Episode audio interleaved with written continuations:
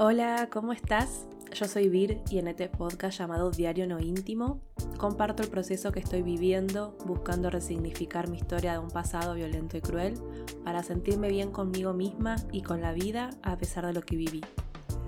En este episodio traigo una historia de resiliencia, una historia de transformación que escuché en diferentes momentos de mi vida y que cuando escribí mis páginas matutinas de hoy la recordé y tenía ganas de compartirla.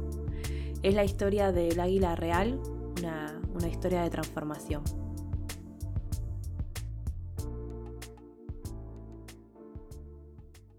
El siguiente episodio está destinado solo para personas adultas. También hago esta aclaración porque voy a hablar sobre temas que te pueden sensibilizar y quizás estás en un momento en el que preferís no escuchar sobre temas sensibles. Si es así, pone pausa y hace o escucha otra cosa que te haga sentir bien. Y si te quedas escuchando el episodio, gracias. Muchas gracias. Es increíble. O sea, no increíble de que no se puede creer, porque en verdad sí me lo creo y cada vez hago más consciente estos mensajes que me da mi cuerpo y mente. Ayer y en los últimos días estaba con una energía muy baja, eh, atrapada en 10 horas de trabajo por día y con un agotamiento mental que roza el burnout. Eh, que es el síndrome del quemado por si no lo conoces, que es el desgaste profesional y se caracteriza por eso, por el agotamiento mental, eh, emocional y físico. Literal, ayer estaba cuestionándome qué estoy haciendo y fue gracioso porque le dije a mi pareja que siento que solo estoy trabajando por el dinero y, y él me dijo que sí, que, que la mayoría de las personas hacen eso, pero a mí no me motiva solo el dinero. Es decir, sé que se trabaja por el dinero, que si no fuera porque necesito tener dinero para comprar y hacer muchas cosas de las que me gustan hacer, la realidad es que no trabajaría más de lo que, o sea, me, trabajaría solamente de lo que me gusta. Em, que bueno, es esto que planteo en los e que hice sobre eh, cuál es el sentido de la vida y cómo conectar con, tu misión y visión de vida. Em, son dos ebooks eh, gratuitos que te podés descargar de mi web, Em, igual los voy a dejar eh, los links en la descripción. Pero bueno, sin irme por las ramas, ¿qué haría si no necesitaría ganar dinero para vivir? Y claro, estaría haciendo lo que me gusta. Eh, escribir, leer, hacer este podcast, pensar contenido para compartir, lo que voy aprendiendo, haría un montón de cursos. Entonces ayer me acosté con ganas de llorar pensando que, bueno, necesito descansar porque ya no tengo ganas de nada. Y hoy cuando me levanté y me propuse hacer el podcast, mágicamente, y lo estoy haciendo entre comillas, tengo una energía vital enorme y hasta estoy haciendo esto con una sonrisa en el rostro. Cosa que no tuve en toda la semana mientras me tocaba trabajar. Ya sé, tengo que seguir replanteándome esto de que no puede ser que me pase cuatro días trabajando diez horas por día y sin hacer el resto de las actividades que me hacen bien, que me gustan, porque ni siquiera me di el tiempo de salir a caminar. Es más, hasta hice algo que había dicho que no iba a volver a hacer y fue cancelar un turno con la odontóloga porque no tenía tiempo. Cuando la salud tiene que estar primero siempre. Em, Sé que no es sencillo porque al trabajar de forma independiente tengo una incertidumbre constante. Es decir, en cualquier momento alguno de mis clientes puede decirme esto se termina hoy y listo. no hay contrato ni relación, se termina y se terminó. Mi pareja me dice que por qué no busco otros clientes por las dudas que pase esto, pero la, la realidad es que no quiero tomar más clientes porque si con los que ya tengo hay semanas en las que trabajo más de lo que me gustaría, imagínate si agrego más clientes a mi cartera, o sea. Y acá es donde igualmente entra la educación financiera que no tuve en el colegio secundario, ni en la facultad, ni en ningún otro lado, y que aprendí a la fuerza gracias a la pandemia. Y, y por ejemplo es eso del colchón de emergencia y cómo, por ejemplo, cuando yo armo los presupuestos, debería haber un porcentaje que esté destinado a seguir haciendo crecer ese colchón de emergencia, o sea, lo que se conoce como los ahorros. Porque, a ver, si sucede esto que alguno o alguna de, mis clientes me dice se terminó, Yo no, no, me tengo que volver loca ni, ni angustiarme porque no tengo cómo pagar las cuentas de los servicios y la comida. Que igualmente me doy cuenta que por más que tenga ese colchón de emergencia, parece que mi cerebro no lo procesó, no lo captó. Entonces sigue apareciendo ese miedo recurrente a quedarme sin ingreso de dinero. Y es gracioso, por así decirlo, porque en mi vida, o sea, a, lo largo de mi vida, que, que, ya voy para los 38 años, eh, faltan dos meses y medio, pero ya me voy mentalizando, em, a lo largo de mi vida tuve que reinventarme tantas veces que sinceramente no debería tener miedo a que vuelva a ocurrir, que tenga que empezar desde cero. Es decir, miedo puedo sentir porque es una emoción normal. En todo caso, lo que debería es tener la suficiente confianza en mí misma de poder salir adelante. Que ojo, también la tengo. O sea, con la pandemia y las situaciones que ocurrieron y que hice que ocurrieran, eh, me fortalecieron un montón. Entonces, cuando mi pareja me dice de buscar más clientes, le digo que no y que en caso de que algún cliente deje de existir, yo estoy segura que tengo las herramientas y fuerzas para encontrar otros clientes nuevos. Es como una constante contradicción entre saber y saberme capaz de afrontar y salir adelante de cualquier situación adversa, pero al mismo tiempo hay días que el miedo no me permite, por ejemplo, eh, decirle que no a, una un determinado trabajo o tarea extra. Y también me juega un poco en contra eso de querer demostrarme a mí misma, eh, de ponerme desafíos y poder superarlos y, y nuevas tareas, que aprendo nuevas cosas. Tenía en mente otro tema para hablar, pero hoy a la mañana, cuando escribí en mi diario personal e hice las páginas matutinas, me acordé, o sea, se me vino a la mente la historia, o en verdad el mito, sobre el águila real. Digo mito porque, bueno, busqué evidencia que compruebe y no la encontré. Ahora bien, ¿qué tiene de diferente el águila real al resto de las aves? Supuestamente, ¿no? Em, las águilas son las aves que tienen mayor longevidad de su especie. O sea, llegan a vivir 70 años, pero para llegar a esa edad, a los 40, deben tomar una difícil decisión que es renovarse o dejarse morir.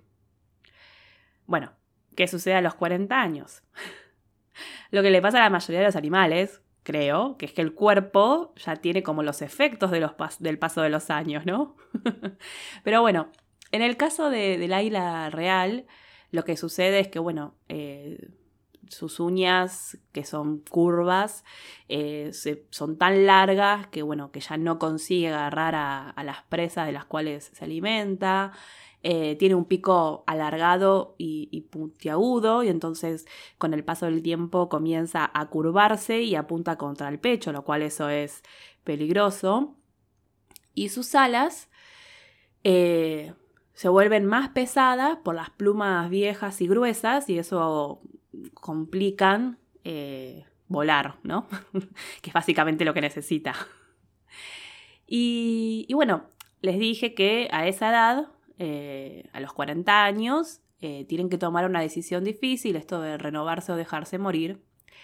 El tema es que renovarse implica un doloroso proceso de transformación que dura 150 días, o sea, 5 meses. ¿En qué consiste este proceso? Bueno, lo primero que hacen es vuelan hacia lo alto de una montaña y se refugian en un nido que esté cerca a una pared y, y donde no necesite volar.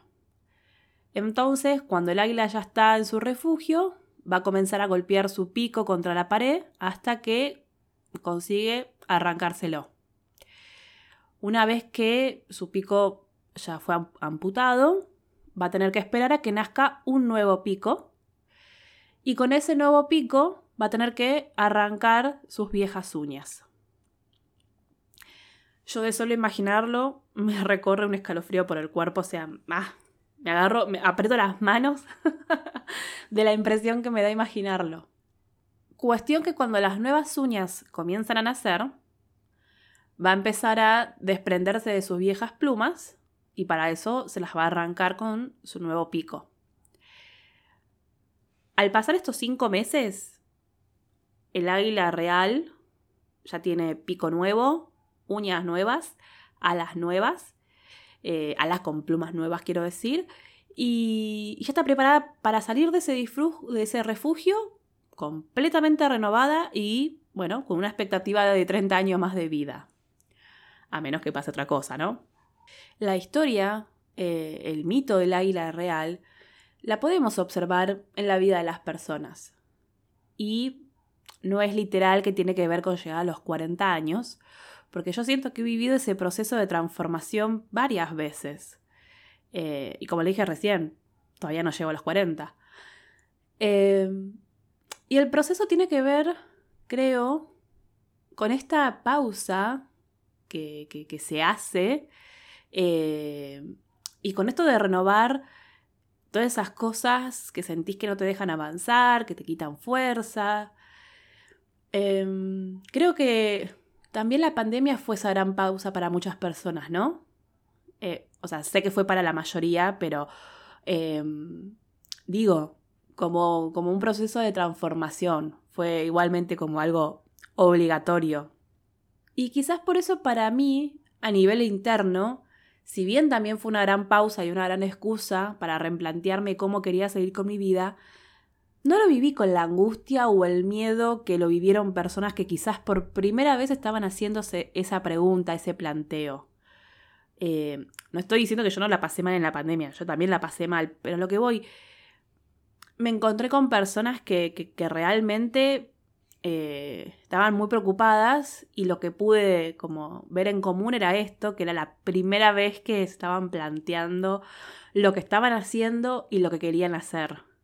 Lo conté en el episodio que hablé sobre mi experiencia con los ataques de pánico y cuando tuve uno muy fuerte en el baño de la sucursal donde trabajaba ese momento fue un antes y un después, y, mi vida cambió completamente.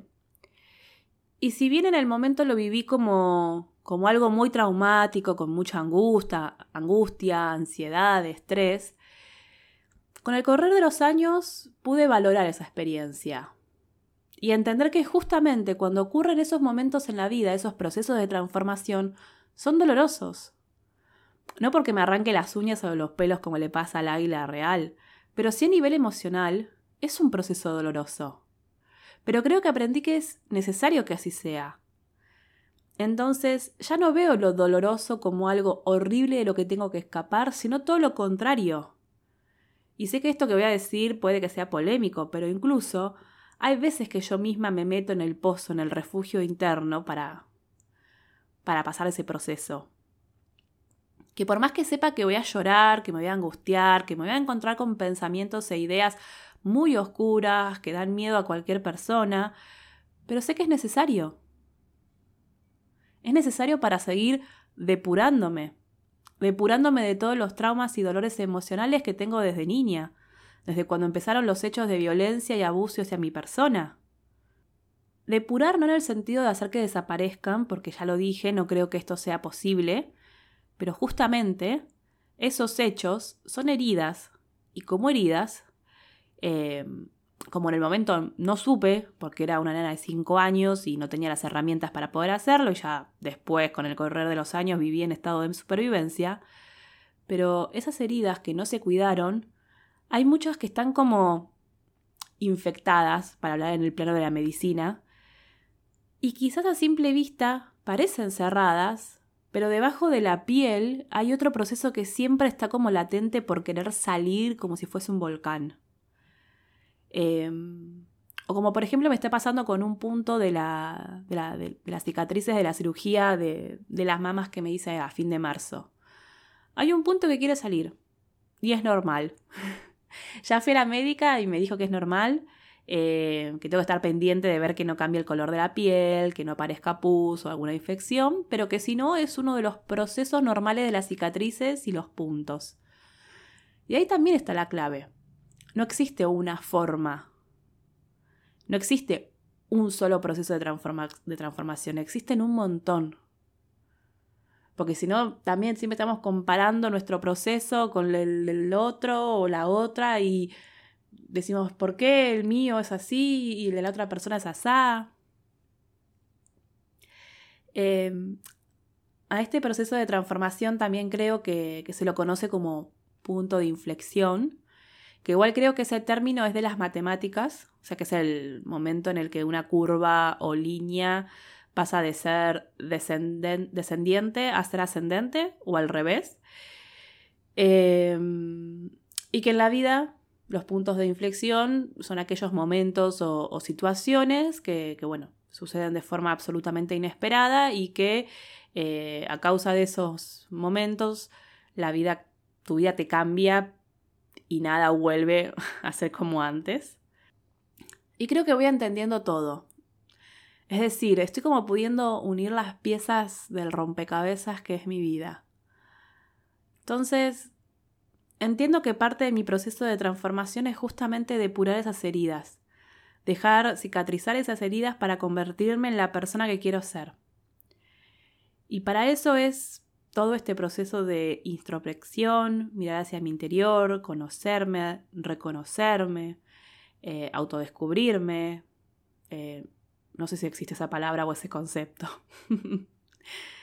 y claro, lo que estoy haciendo desde hace más de 10 años, o sea, desde el anterior gran punto de inflexión en mi vida, que, fue en diciembre de 2011, eh, cuando tuve los, ataques de pánico, y, que bueno, por fin pudieron diagnosticarlo y darme la ayuda terapéutica que necesitaba, eh, porque recuerdo que cuando me dijeron, bueno, lo que estás teniendo son ataques de pánico, de angustia, de ansiedad, es como, Ah, pero yo me siento así hace por lo menos 10 años más. Ah, bueno, no los tenías diagnosticados, pero se llaman así. Em, y lo bueno de que cuando me lo diagnosticaron en diciembre del 2011 es que me pudieron dar la ayuda terapéutica que yo necesitaba.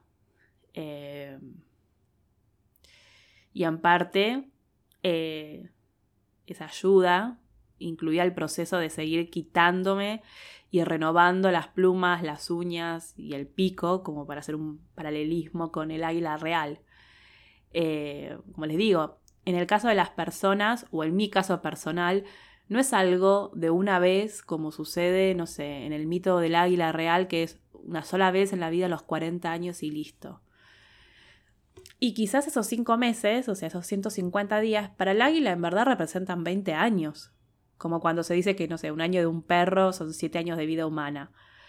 Pero a lo que voy es que el proceso lleva varios años.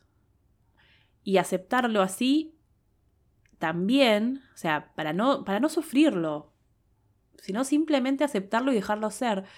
Sí, estoy en un proceso de transformación, no sé cuándo termine, no sé si lo voy a terminar. Y así es. Y también está en entender que el proceso no es algo lineal o una curva ascendente, sino más bien es la figura de un electrocardiograma. Eso de arriba, abajo, arriba, arriba, abajo, abajo, bueno. Em, entonces, sí, hay momentos que sentís que, que vas bien y después, capaz al otro día, Eh, se viene la, curva para abajo. Y, y en esto, de entender que, el proceso no es algo lineal y que es una curva ascendente, está esto de ir buscando diferentes herramientas y formas de seguir renovándonos hacia esa persona que queremos ser. Y quizás, por ejemplo, el libro que estoy escribiendo sobre la relación con mi padre si bien me está doliendo mucho escribirlo y tener que volver a revivir y sacar recuerdos que estaban como estancados, como, como si fueran espinas, pero justamente el libro es la forma de depurar esa herida, ¿no? Y sí, a veces me planteo que para qué sigo escribiendo el libro si después termino llorando y con dolor de pecho por un buen rato, pero es necesario, por más que sea doloroso. Así como el, el águila real se quita las plumas con la certeza que le van a volver a crecer y se renovará, eh, yo me meto en la oscuridad de mis recuerdos, de mis experiencias, con la certeza que así voy a ir sanando o renovándome.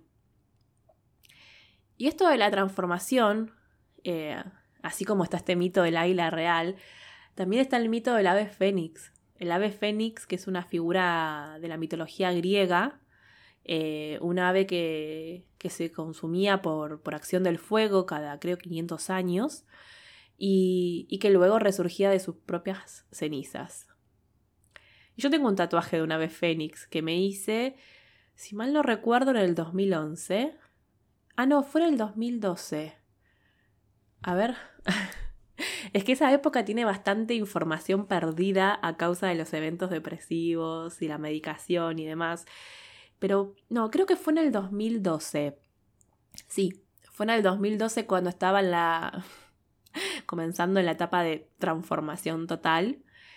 Y, y aunque en ese momento no pudiera dimensionar todo lo que me había pasado, todo lo que tenía dentro, todo el dolor y el peso de años de culpa y vergüenza y bronca que estaban dirigidas a mí cuando deberían haberlas eh, dirigido a quienes corresponde, Igualmente me sentí una ave fénix, porque me sentía que me estaba muriendo en vida, pero tenía el deseo de salir renacida y más fuerte de esa situación.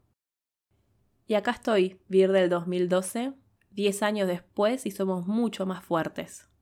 Unas verdaderas aves fénix que usan a su favor el poder de resurgir del dolor. Uf, siento que fue muy profundo lo que dije. Y la pregunta para conocerte esta semana está relacionada con este mito del águila real que acabo de contar. Entonces, imagina que lo que le pasa al águila real también sucede con las personas y en ese caso, pregúntate si podés identificar en qué momento de tu vida te encontrás. Y no lo digo literalmente en la edad de si tenés 40 años, sino como metáfora y e imaginarte que, que, que, sos el águila real y, y, preguntarte a vos misma si sentís que tus uñas ya no agarran con firmeza o, que tu pico es viejo y, y, que las alas te pesan tanto que no podés volar bien. Eh, ¿Cuáles son esas plumas, uñas y picos que sentís que tenés que desprenderte? Y por hoy dejamos acá Gracias por estar del otro lado, por escucharme, por leerme, por escribirme.